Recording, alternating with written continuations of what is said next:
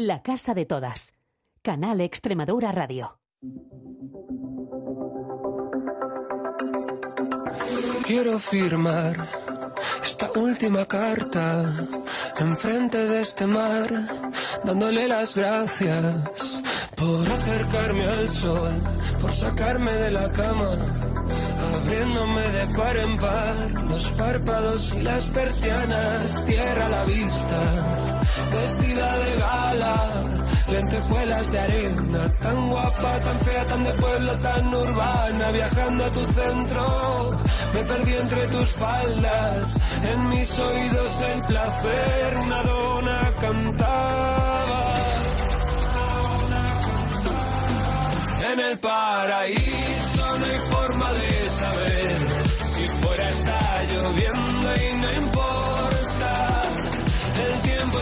infinito y puede ir al revés. Tan solo pide Muy buenas noches, bienvenidos una vez más, una semana más a la casa de todas. Yo no sé si tanto en el paraíso, como dice Izal, pero sí al menos en un espacio seguro sería interesante, sería bueno, sería positivo que se sintiera cualquiera de nosotros, cualquiera de nosotros en cualquier espacio vital. Y desde luego, si hay un espacio vital importante para muchas personas, para todos, para todas, en nuestro proceso personal es el espacio en el que crecemos y nos educamos. De eso es de lo que habla cada año una iniciativa de Fundación Triángulo que comenzó hace ya, ay, he perdido la cuenta de los años. Patricia Narro, muy buenas noches, bienvenida a la casa de todas, ¿cómo estás? Hola, buenas noches. Muchísimas gracias por, por cedernos este espacio una vez más.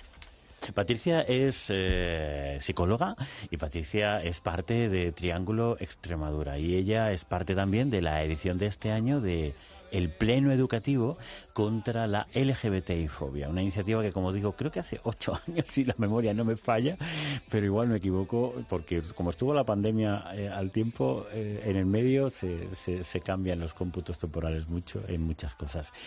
No sé si siete ocho años lleva el Pleno Educativo contra la LGBTI-fobia, que se desarrolla por parte de Fundación Triángulo o a iniciativa de Fundación Triángulo Extremadura en la Asamblea de Extremadura. La Asamblea de Extremadura, todos lo sabemos, es el espacio que recoge la voluntad popular, el espacio en el que los políticos que hemos elegido, los extremeños y las extremeñas, debaten sobre nuestras preocupaciones. ¿Y qué pretende el Plan Educativo contra la LGBTI-fobia que se desarrolló el pasado miércoles este año? Pues bueno, eh, ha sido el séptimo pleno contra el bullying por LGTBI fobia, mm. que al final tienes toda la razón con, con estos años que hemos pasado de, de pandemia.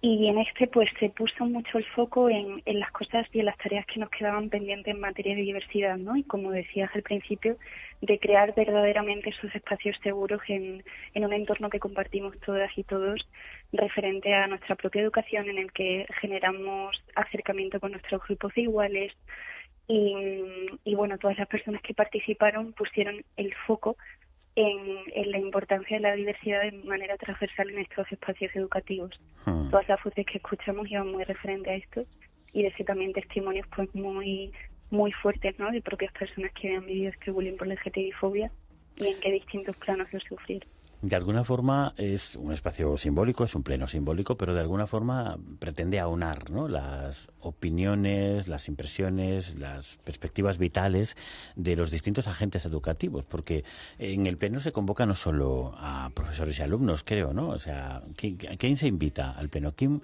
toma parte de esta iniciativa de Triángulo? Pues eh, esta iniciativa está dentro del programa de familia de servicio plural, financiado uh -huh. por la Dirección General de Servicios Sociales, Inclusión, Infancia y Familia, uh -huh. y al final eh, se aunan todos los actores, tanto de la propia dirección como de, de diferentes portavocías de la propia Asamblea también, eh, y desde quizás los protagonistas ¿no? más, más esenciales. Este año contamos con, con la presencia del Instituto de Educación Secundaria Sierra de la Calera, de Santa Marta de de los barros. Eh, contamos también con personas participantes de, de, los grupos de iguales de Fundación Triángulo, que fueron quienes emitieron estos testimonios. Aparte de ello, contamos con la perspectiva de docentes, ¿no? Eh, y la perspectiva también de, de personas de, de, un carácter más institucional, ¿no? Que, que lo que buscábamos era esto, eh, crear un acercamiento para para combatir entre todas desde todos los ejes eh, esta realidad. O sea, que todas las personas que de alguna forma forman parte de lo que es el proceso educativo, o sea, los propios eh, eh, niños, niñas, niñes, ¿no? Más los profesores, las profesoras y los padres, las familias y el propio ámbito institucional que sería, pues, las instituciones políticas y la dirección del centro. O sea, en definitiva, todos los agentes del ámbito educativo hablando de diversidad, diversidad sexual y de género, diversidad LGBTI, como cada uno, cada uno quiera llamar. ¿Por qué, Patri, es necesario hablar de diversidad en el ámbito educativo? Bueno, pues por muchas razones que al final desde Formación Triángulo lo que queremos es recoger que hablar de diversidad es esencial para todas las personas. Mm, necesitamos ahora más que nunca crear en los centros escolares un acercamiento, los centros educativos, perdón, un acercamiento real a la diversidad para ya no solo prevenir eh, fenómenos como el bullying, que a día de hoy, pues por cuestiones también de salud mental, tenemos que poner en el foco, sino para quizá em, ser conscientes ¿no? de la importancia de, que las personas crezcamos ¿no? y nos desarrollemos en entornos seguros donde, donde quepamos todos, todas y todos. Y, prevenir estas tendencias al acoso que vienen muchas veces de esta falta, ya no solo de educación en materia de diversidad, ¿no? Y muchas veces se, se sigue viendo como en los centros educativos todavía quedan espacios sustentados en estereotipos, prejuicios y ahí es donde buscamos con este pleno, ¿no? Eh, bajar a esa raíz y, y al final, como se suele decir siempre, ¿no? No hay herramienta más potente que la educación para desaprender todo esto histórico y empezar a instaurar desde que somos y desde que tenemos edades muy tempranas el reconocimiento a la diversidad, que es lo que nos mm. permite vivir a, todas, todos y, y todos fuera de estos márgenes ¿no? que, que permiten la violencia en, mm. muchas ocasiones. Tú habitualmente participas en talleres educativos, en intervenciones, aparte de como psicóloga, en, en intervenciones que hace Triángulo en distintos centros educativos de la comunidad autónoma. Eh, has hecho muchos seguramente. ¿Qué, ¿Qué percepción crees que tienen los chavales o cómo reciben los chavales que se hable de esta cuestión? ¿Lo consideran algo razonable o algo eh, que no ha lugar? ¿Cuál es la percepción que tú crees que tienen los chavales eh, cuando reciben estos talleres? Pues por, por suerte, ¿no? Por, por eh, de forma muy esencial, ¿no? Sí que sí que vemos que, que cada vez hay más personas que entienden y que comparten que, que esto es hiper necesario. Hmm. Incluso eh, a edades muy tempranas, como que escuchas las voces de las personas que reciben los talleres, que al final buscamos que sean espacios seguros y muy horizontales, y te demandan, ¿no? Que en su propio centro quizá no hay tanto espacio como les gustaría para la diversidad. Entonces esto al final genera buenas sensaciones respecto cuando lo comparamos quizá con nuestras propias etapas educativas.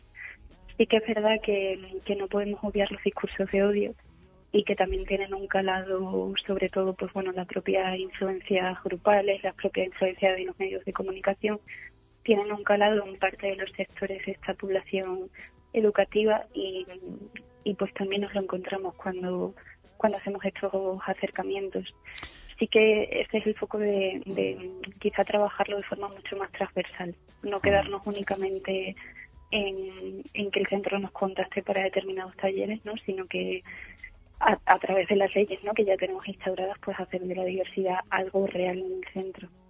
Lo que estás diciendo es algo que sé que preocupa bastante a alguien que nos acompaña hoy en la Casa de Todas, que es Manuel López. Él es profesor en el Instituto Bárbara de Braganza desde hace ya muchos años. Buenas noches, Manuel. Bienvenido a la Casa de Todas. ¿Cómo pues, estás? Muy buenas noches y la verdad que se está bien aquí, José María. ¿eh? Sí, sí. No tenemos cafelito porque como es de noche, antes cuando hacíamos el programa de tarde, pues ofrecíamos un café, pero ahora como que parece que no, no, no, no, no pega, ¿no? Pero bueno, bienvenido. Eh, al hilo de lo que estamos escuchando de Pati, ¿qué, qué percepciones tienes? Tú, vas a participar, Manuel nos acompaña porque en el pleno de este año Triángulo le ha invitado a tomar parte, como en otras ocasiones ha habido otros profesores y profesoras. En este caso él como docente y hablando en primera persona. ¿Qué, piensas de lo que nos está diciendo Patri? ¿Cómo lo ves? Bueno, pues la verdad que hay varias cosas y, me parece que es eh, muy, muy interesante. La verdad, gracias Patri por, por marcar pautas y por el trabajo que hacéis, porque es importante que, iniciativas como esta se mantengan. Eh, pues mira, mm, lo ha dicho José María y también lo ha dicho tú. Eh, es fundamental que una institución como el Parlamento de Extremadura cree un acto como este. Y además, eh, no sé si existen otros actos mm, eh, dentro del Parlamento, pero al final esto se ha, convertido en una especie como de el debate del estado de la GTfobia en, Extremadura. Creo que eso es fundamental, que, que la Asamblea, bueno, pues dedique un tiempo para reflexionar sobre, sobre esta cuestión reflexionar, aportar ideas, incluso aportar quejas. Creo que, la iniciativa es, es, muy importante y ojalá no existiera, pero eh, tenemos, que, tenemos que seguir haciendo este tipo de, de, acciones porque hay derechos que se han conseguido, pero hay que consolidarlos. Así que, que enhorabuena por la, por la iniciativa. Patri, eh, Manu es uno de los profesores que ha intervenido, una de las voces que, que intervino el miércoles pasado en el Pleno. Eh, ¿Ha habido alguna resistencia en el profesorado? ¿Creéis que existe alguna resistencia en alguna ocasión en el profesorado a hablar de estas cuestiones? Bueno, es verdad que mm, sí que detectamos a veces que eh, existe como una propia traba, quizá eh, de forma general, o un miedo a, acercar a la diversidad, sobre todo para, para profesorado que quizá no lo tenga tan en cuenta en su agenda curricular diaria pero al final creo que es eso, porque cuando acudimos a centros educativos o hablamos con un profesorado, que hay mucho que está muy implicado eh, en ello, pero quizá los que están un poco más alejados encontramos ¿no? que a veces hay como un miedo a no saber cómo, cómo fomentar este acercamiento a la diversidad. Y al final cuando ofreces esa información, ofreces ese foco de importancia, eh, la mayoría del equipo docente está, suele estar muy predispuesto. Manuel, ¿cuál es tu valoración?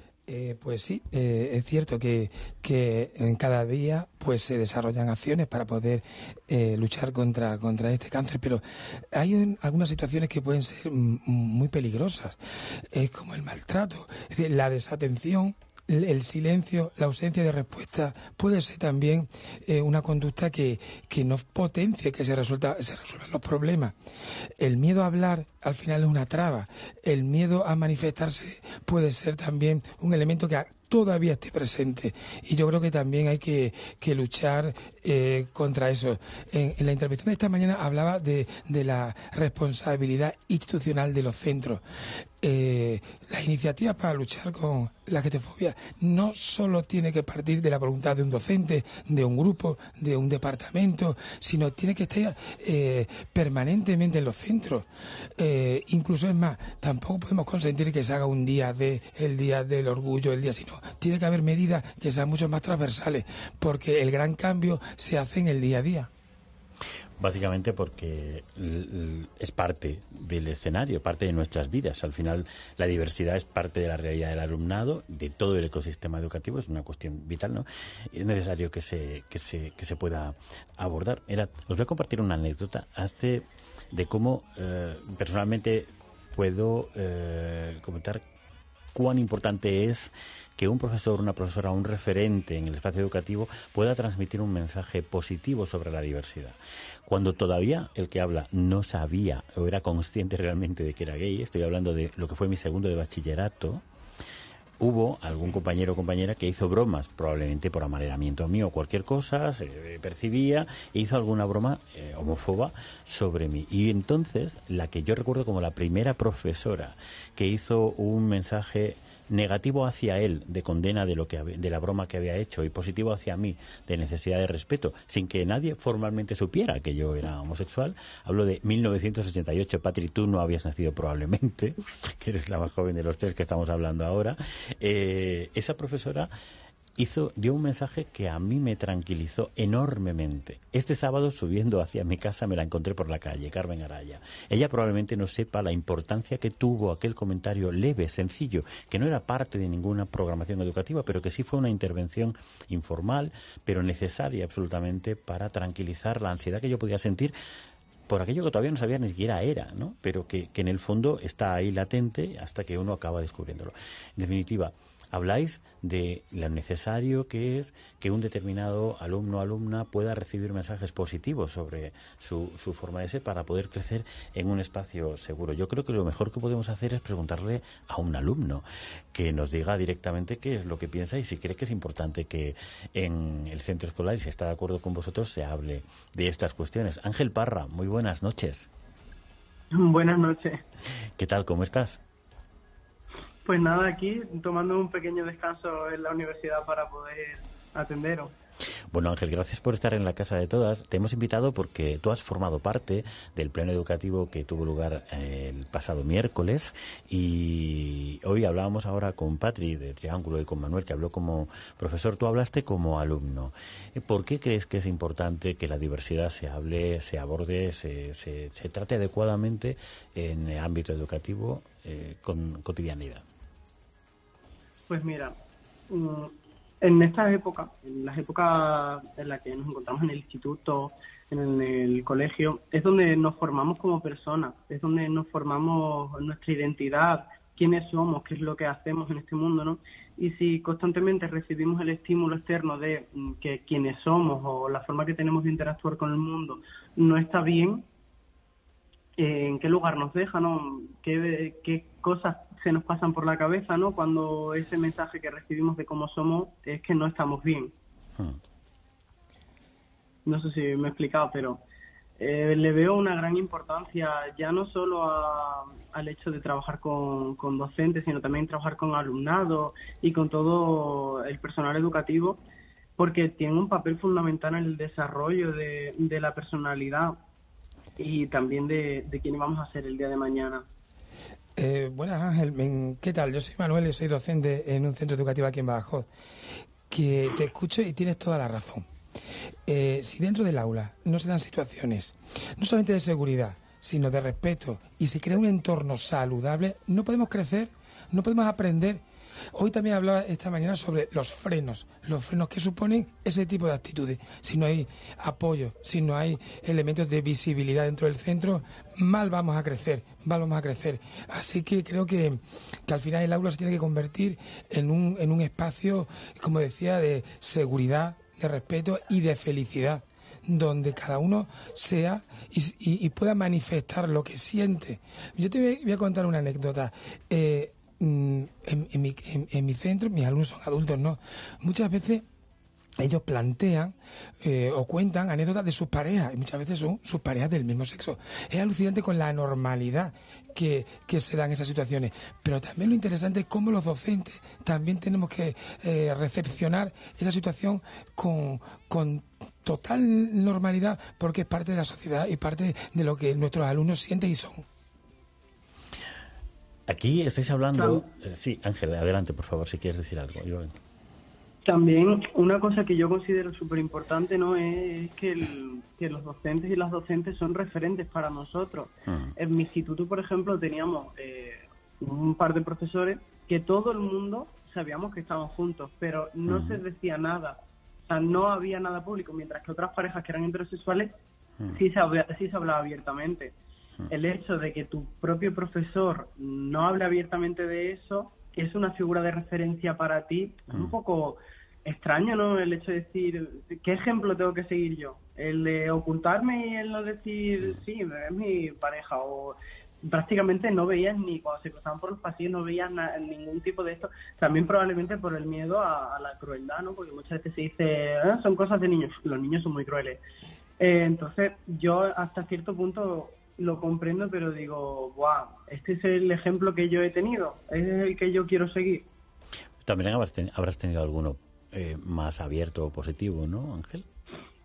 Eh, yo eh, lo diré siempre, que yo soy quien soy gracias a, a unas docentes que me encontré a partir de... Estudié atención a la dependencia, el grado medio, y tanto ellas como las que me encontré en un grado superior, de promoción de igualdad, han hecho que yo sea quien soy, han hecho que mm, no me dé miedo decir quién soy, que no me dé miedo eh, alzar bien alto, que mm, dicho mal, ¿no? lo de la pluma, ¿no? Me da igual ya la pluma porque me enseñaron que está bien ser yo.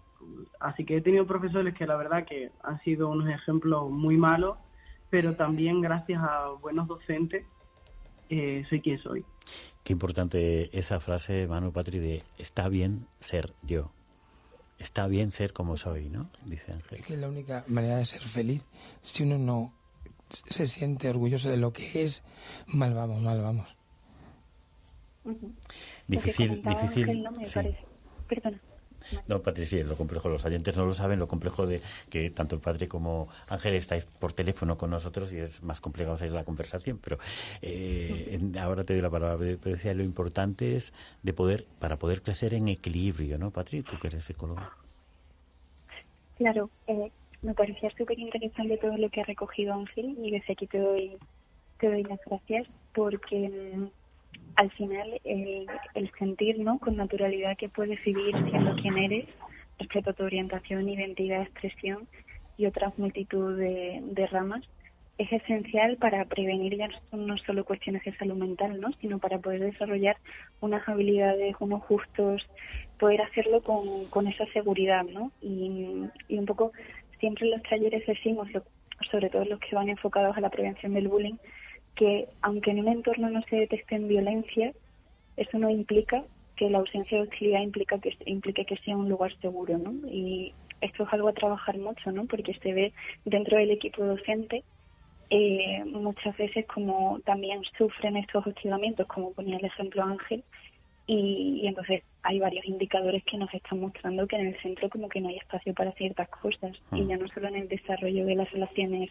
docentes con estudiantes y, en esa importancia de, de, ser referencia para necesitamos como construir realmente espacios seguros sin pasar únicamente por esa idea de que la prevención es intervención, ¿no? O sea, hmm. el trabajo que tenemos que hacer es ese muy antes. Yo quiero daros las gracias a los tres por haber estado hoy en la casa de todas. Quiero darte las gracias a ti, Patri, por tu tarea como educadora, como psicóloga en Triángulo y por haber sido parte de este séptimo pleno contra la LGBTI-fobia. También a ti, Manu López, por haber estado aquí hoy, pero por también hacer una tarea educativa que dé cabida a la a la forma de ser de cada persona y a la diversidad y especialmente Ángel a ti también por esa frase que para mí se queda como la frase del día es bueno, está bien ser yo mismo. Eh, no sé si le diríais algo para ir cerrando, porque me gustaría, eh, el programa es cortito, hablamos un ratito sobre algo importante cada semana que aborda la diversidad LGBTI en nuestra tierra, en Extremadura, y esto desde luego era muy importante. Si queréis decir algo para cerrar, pero si queréis decir algo también especialmente a quien pueda dudar de que sea positivo, de que sea bueno, de que sea necesario hablar de diversidad LGBTI en las escuelas, en los institutos. ¿Le diréis algo, algo qué le diríais a la persona, a las personas que son pocas, yo creo, pero que pudieran dudar sobre aquello de lo que estamos hablando? Ángel, empieza tú si te parece. Uf, eh, hay toda la presión del mundo. No, pues tranquilidad. Mm, no, ya, ya. Eh, pues fíjate, yo les diría que que no hay que tener miedo a, aceptar a todo el mundo, que, que al fin y al cabo muchas veces lo que hay, que ya existimos. Lo único que nos hace falta es existir con calidad y que, que si nos apoyan, que el trabajo lo tenemos mucho más fácil. Patrick. Bueno, yo, yo tiraría un poco de historia, simplemente de recordar a estas personas, ¿no? Cuántas, cuántos derechos hemos conseguido en distintas materias y el bien que ha supuesto para nuestra construcción como sociedad. Hay veces que se pueden generar miedos, eh, odios y rechazos en base a nada, en base a una cuestión histórica, ah. y que al final la diversidad no es algo únicamente que nos atañe a las personas LGBTI, sino que implica una calidad de vida para todas las personas, de romper esos estándares que que nos pueden agobiar, que esperan que seamos de una forma concreta, ¿no? Y romper con ellos nos ayuda a avanzar, a socializar entre nosotras de, una forma mejor y a ser quienes somos. Manuel. Pues mira, yo, la verdad que la pregunta, como decía Ángel, es compleja, pero yo como docente quería pues crear la fórmula de la LGTBI-fobia, es decir, eh, decía Patrick que evidentemente seguridad es uno de los elementos fundamentales, yo le sumaría crear felicidad y lo multiplicaría por respeto. Creo que las personas que puedan dudar a José María tienen que partir o, tener presente que el respeto es el primer elemento que debe reinar un centro como docente. Así que ante eso, cualquier reticencia a tratar esos temas está fuera de, fuera de cobertura. Muchas gracias por esa última palabra. ¿Habéis visto los tres la película Te estoy amando locamente? Muchísimas ganas de verla.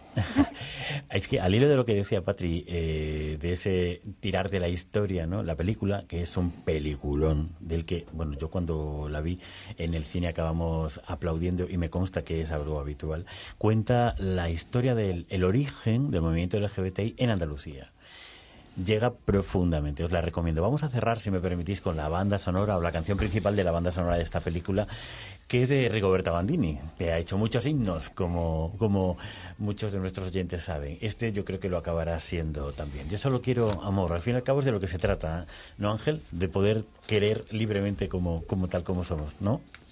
Y de, y de expresarnos con, con, la, con el pecho bien, o sea, con la cabeza bien alta, ¿no? Y sin ningún miedo. Bueno, eh, Ángel Parra, Patricia Narro, Manuel López, muchas gracias por ser parte del Pleno y por haberlo contado aquí en la Casa de Todas. Buenas noches. Buenas noches. Pues nos vamos con Rigoberta. Al control estuvo Miriam Raposo, como siempre, aquí José María Núñez. Nos vemos en una semana. Chao. No sé si queda algo de un romance que ya fue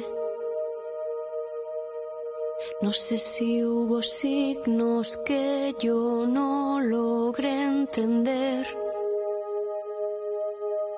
¿A dónde van las cosas que tuvimos que esconder? ¿A dónde va el amor? Quiero escuchar tu voz.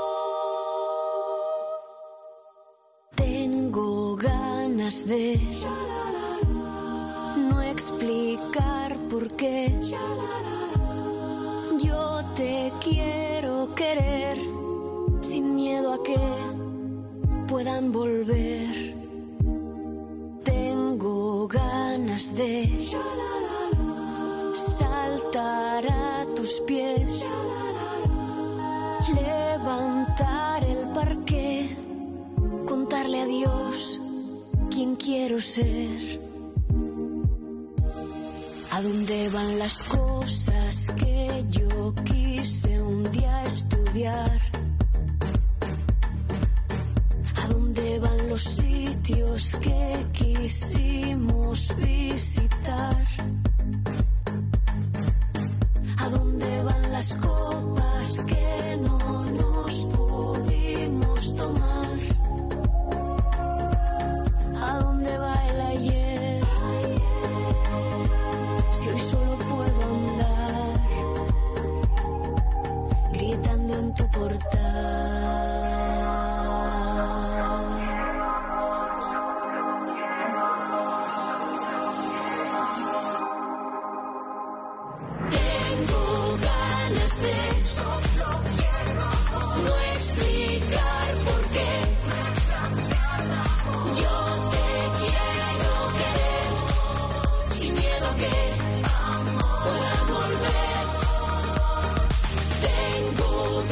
ganas de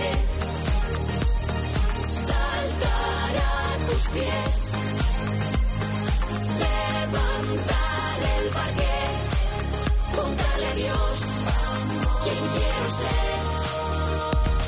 La, la, la, la, la. Solo quiero la